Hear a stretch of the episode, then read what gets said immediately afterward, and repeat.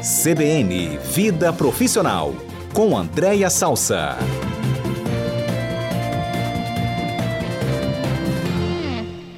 Pode namorar, ter um relacionamento amoroso com um colega de trabalho? Pergunta 1. Um. As empresas têm o direito de interferir nisso, proibir ou repreender algum funcionário caso isso aconteça? Ninguém manda no coração, né, Dalberto? Não, ninguém Essa manda é no coração. E às vezes quando a gente menos espera, né, Mário? Mas as. Ih, gente! Ih, gente! É desfile, é carnaval. Andréia Salsa está aqui com a gente hoje. Andréia, por que você propôs esse tema? Aconteceu algum caso que despertou a sua atenção para você propor esse tema hoje aqui, Andréia? Oi, Mário, boa tarde, boa tarde os ouvintes, a todos os colegas do estúdio. Agora eu vou contar, acho que eu vou dar um furo agora, mas vou ter que contar, hein? Hum. Esse tema foi indicado pelo nosso produtor Pedro. Ah, foi? Não foi por mim, não, hein? Ah, mas tá bom. Mas é apenas por uma questão profissional. Para promover o debate é, aqui, tenho não certeza. Não sei, não sei, não sei, mas é muito interessante esse tema mesmo, porque a gente já começa com um partidor, né? Independente da minha resposta ser sim ou não, se vale ter romance no escritório, o interessante é o que você falou, ninguém manda no coração é, e as pessoas não vão deixar de se relacionar no ambiente profissional, mesmo que a gente concorde ou não concorde, embora a minha opinião seja pode, é, inclusive eu acho que onde tem relação de afeto, de amor, a gente não deve só estimular, mas celebrar. É, e é natural que isso aconteça e é muito recorrente, é um tema tabu, sim, durante muitos anos, né? E ainda hoje é um tema tabu, mas ele sempre aconteceu e continuará acontecendo porque é um lugar onde as pessoas se relacionam, passam muito tempo juntos e às vezes é um lugar até muito interessante para você conhecer mais a fundo uma pessoa, né? E por que não não se apaixonar por essa pessoa que você divide o seu dia a dia profissional. Então, independente do que a gente acha, Mário, as pessoas vão continuar se relacionando, tendo romance no ambiente profissional. Mas aconteceu um caso de um relacionamento consentido, não foi? E que uma pessoa da CNN, não teve um caso assim? Ou você não, não ficou sabendo? Foi, foi um caso que despertou, na realidade, a pauta vem desse case da CNN, né, que gerou é, muita polêmica entre uma liderança e uma pessoa da equipe, e aí se discutiu esse tema, é, essa pauta para a gente poder discutir. Na realidade, Mário, é, embora a gente né, não tenha como evitar, eu, eu de verdade acho, acho esse tema do mundo antigo, assim, essas proibições, ainda existem empresas que têm políticas formais de proibição ou de não recomendação de relacionamentos no ambiente profissional, mas é, eu entendo que tem alguns cuidados que não custa a gente ter, né? Que se for possível, que independente da empresa ter esse posicionamento ou não, é importante que a gente, inclusive como profissional, se eventualmente né, uma pessoa no trabalho se apaixonar é, por alguém que trabalha, especialmente se for o chefe, e tem muito caso, né, Mário? Eu conheço alguns onde o o presidente teve uma relação com a diretora ou o gerente com alguém da equipe, porque acabou tendo ali uma, uma proximidade maior. Mas se puder, né, eu trouxe até aqui umas, umas quatro recomendações que não são recomendações conservadoras, que delimitam né, o, o direito da pessoa se relacionar com qualquer pessoa, mas acho que são de bom tom que a gente possa ter, caso você que está ouvindo a gente esteja vivendo por essa é, situação. Eu acho que a primeira recomendação é que, se puder, né, na estrutura que você está, ter uma reconfiguração para que você não fique subordinado é, à pessoa que você está se relacionando, é ideal. Eu acho que preserva a empresa, preservam as pessoas envolvidas e evita qualquer tipo de decisão em que a relação possa influenciar em alguma coisa. Né? E a gente está falando de decisões é, de trabalho, que por você ter um vínculo maior, né, um compromisso maior com uma pessoa, você deixa de tomar ou supervaloriza a decisão, ou aquilo acaba interferindo. Então, se for possível, né, que haja ali uma, uma reorganização em termos de hierarquia para que não haja subordinação. Mas, de novo, isso é, às vezes continua acontecendo. A gente tem um casal que é público, né, que acabou se separando, mas eu acredito até que não tenha necessariamente ter relação com isso, mas era o William Bonner e a Fátima Bernardes, que durante muitos anos, né, não só se relacionaram, mas casaram, constituíram uma família, e o William Bonner, além de trabalhar com ela, era o chefe direto, era a liderança direta da Fátima.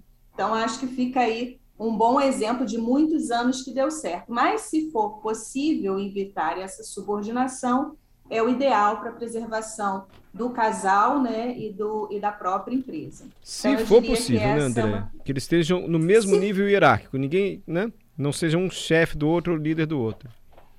É, porque se, se não for possível, aí eu entendo que tem uma segunda recomendação, que é o seguinte: esta conversa do casal precisa acontecer de forma estruturada, né, Mari? Em que o casal estabeleça regras para o próprio casal, que é assim, ó, o que, que a gente não leva para o ambiente profissional, o que, que a gente leva, que assuntos a gente vai falar no ambiente profissional, o que a gente não fala. É, e eu acho importante que pare de forma estruturada o casal para que ele possa se proteger e não se expor. E uma dica também que eu sempre dou é o seguinte: se você começou a se relacionar com alguém do trabalho e a coisa firmou, né? Vamos dizer assim, ó, decidimos, queremos estabelecer uma relação, formalize isso para a organização, porque é muito ruim essa coisa do disse-me disse, né? A famosa fofoca. E aí já vi o fulano que está namorando ciclano, já vi, agora eles só saem para almoçar juntos, ouvi durante a noite, no final de semana. Então, se a coisa está firmada, né, e a tua organização não tem nenhum nível é, de proibição ou de regra, então formalize, porque eu acho que elimina um desgaste, uma exposição desnecessária é, para o casal, né? Entendi. É, você sabe que casal tem apelidinho, né, André? Ai.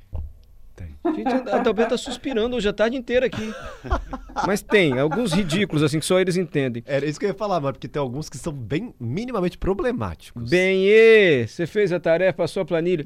É, Andréia, é, pro casal mesmo, assim, ele tem que saber que ele tá no ambiente de trabalho, né? É, e apelido, conversar sobre filhos, se é o caso, ou se sem isso, dúvida. Eu estou brincando aqui, mas isso pode acontecer assim. Sem dúvida. Ô, Mari, quer ver uma outra dica prática que parece uma bobagem, mas não é, e que é uma dica que pode ajudar em muitos ouvintes que porventura estejam passando por isso? A gente sempre tem uma pessoa da nossa confiança, ou espera-se que tenha, né?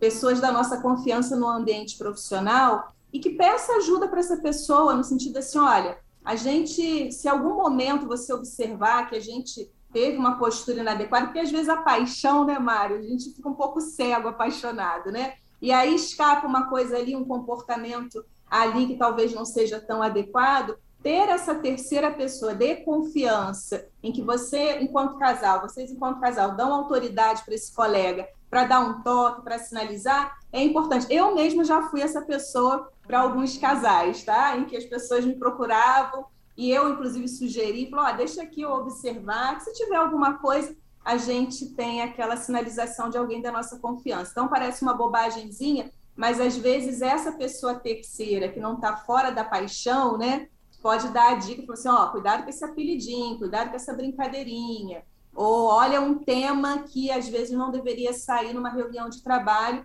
porque faz parte da intimidade de vocês e até para não dar margem para que outras pessoas também exponham o casal em brincadeirinhas inapropriadas. Então, é se dar o respeito para poder ser respeitado, né? Então, fica aí uma dicasinha que pode ser viável para quem, porventura, esteja vivendo esse romance aí no ambiente de trabalho. São ótimas as dicas que você passou para a gente, Andréia. Mas é, você falou algo muito forte assim no começo. As empresas modernas hoje não tem mais esse tipo de restrição, não colocam isso no seu quadro de regras, ó, não pode se relacionar, não pode namorar com colega, porque muitas vezes é inevitável, né? É, é inevitável, mas ainda existe, tá, Mário? Não são raras, não.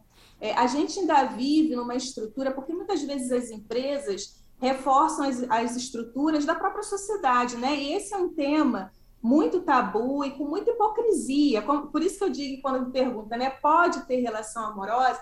Independente de eu dizer sim ou não, ou da empresa colocar regra ou não, isso vai acontecer. As pessoas estão no dia a dia profissional, se relacionam, é um ambiente, e é um tabu, inclusive, a gente falar de afeto e de amor no ambiente profissional. É, tem um autor que eu gosto muito, eu já acho que já citei ele aqui, que é o Dale Carnegie, Tem um livro, inclusive, chamado A Arte de Fazer Amigos, alguma coisa parecida assim, que diz que é, é lícito a gente se relacionar, ter afeto, ter amigos no ambiente de trabalho. E que isso, inclusive, nos confere poder. Porque quando você trabalha com uma pessoa que você confia, né, que você quer bem, é muito mais prazeroso e as coisas fluem muito melhor, né? Então, quando a gente vai para uma era de mercado, onde a força de trabalho quer estar no trabalho, mas estar feliz, leve, se relacionando, ter qualidade de vida, as relações de afeto elas devem acontecer de uma forma muito natural. Então, acho que é um modelo do mundo antigo, tá? Essas regras, mas ainda existem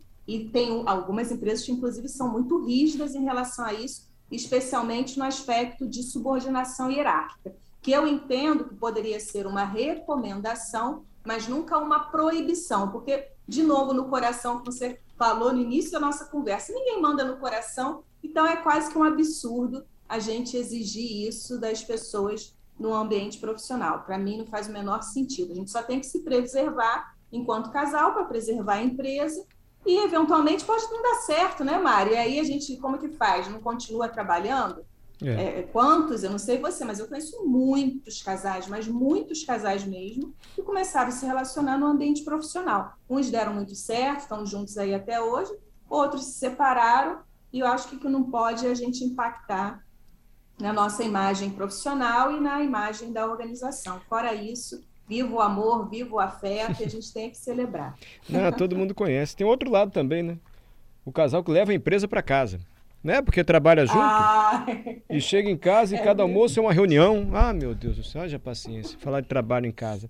Ah, Andréia, é, tem ouvinte querendo comentar o, a sua participação. Pera aí, André. Tem um relato aqui do ouvinte Ricardo Natali, gente. Olha que legal o relato dele. Diga, Ricardo. Boa tarde, pessoal da, da Rádio CBNI. É muito, muito interessante o tema.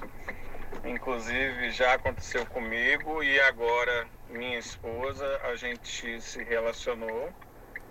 É, eu já trabalhava numa empresa, ela começou a trabalhar não podia se relacionar entre funcionários, só que nossa paixão foi tão avassaladora que a gente teve que esconder durante um período, né? Onde depois eu saí da empresa e ela também, e graças a Deus estamos casados até hoje. E muito bem, obrigado. Aí, o amor muito surgiu bem, dentro obrigado. da empresa, viu, André? Maravilhoso. E aí você vê, Mário, que coisa é, antimoderna e antinatural, né? Provavelmente essa empresa perdeu dois grandes talentos, né? Porque eles tiveram que sair. Você imagina, o resultado final foi entre o nosso amor e esse emprego, por mais que eu goste desse emprego, eu escolho o nosso amor. E aí a empresa poderia ficar com as duas coisas, né? O casal com amor e, a, e, a, e os dois profissionais que provavelmente podem está ali perdendo um talento por conta de uma regra anti, anti-afeto, né? Eu acho que é uma regra anti-afeto. André, fisicamente tudo bem, machucou o punho lá da queda do carro, já está superado isso, não teve nenhum problema grave, não espero, hein? Não, olha, Mário, hoje eu tô penteada, tá descabelada. Eu estou de celular novo e sem dor. Então, eu estou feliz demais, inclusive amando sua imitação de carro de Fórmula 1. Obrigado. E alegre André. demais de ter visto a Adalberto na avenida também, maravilhoso. Então, hoje está tudo certo. Você viu o Adalberto? Reconheceu? Claro, claro, eu sou seguidora de Adalberto. Ah, ele apareceu Imagina. na TV também, na transmissão, para todo, todo mundo, porque estava no g1.com.br, lá, barra S, né? E na TV Gazeta. Adalberto, é isso, sucesso é total. Isso. Tá tudo certo, Mário. Obrigada. André, você é uma simpatia mesmo, um pouquinho só descabelado, você estava ótima, não se preocupe, tá? Fica com tá Deus, Andréia. Tudo certo, tudo certo. Um abraço até segunda que vem.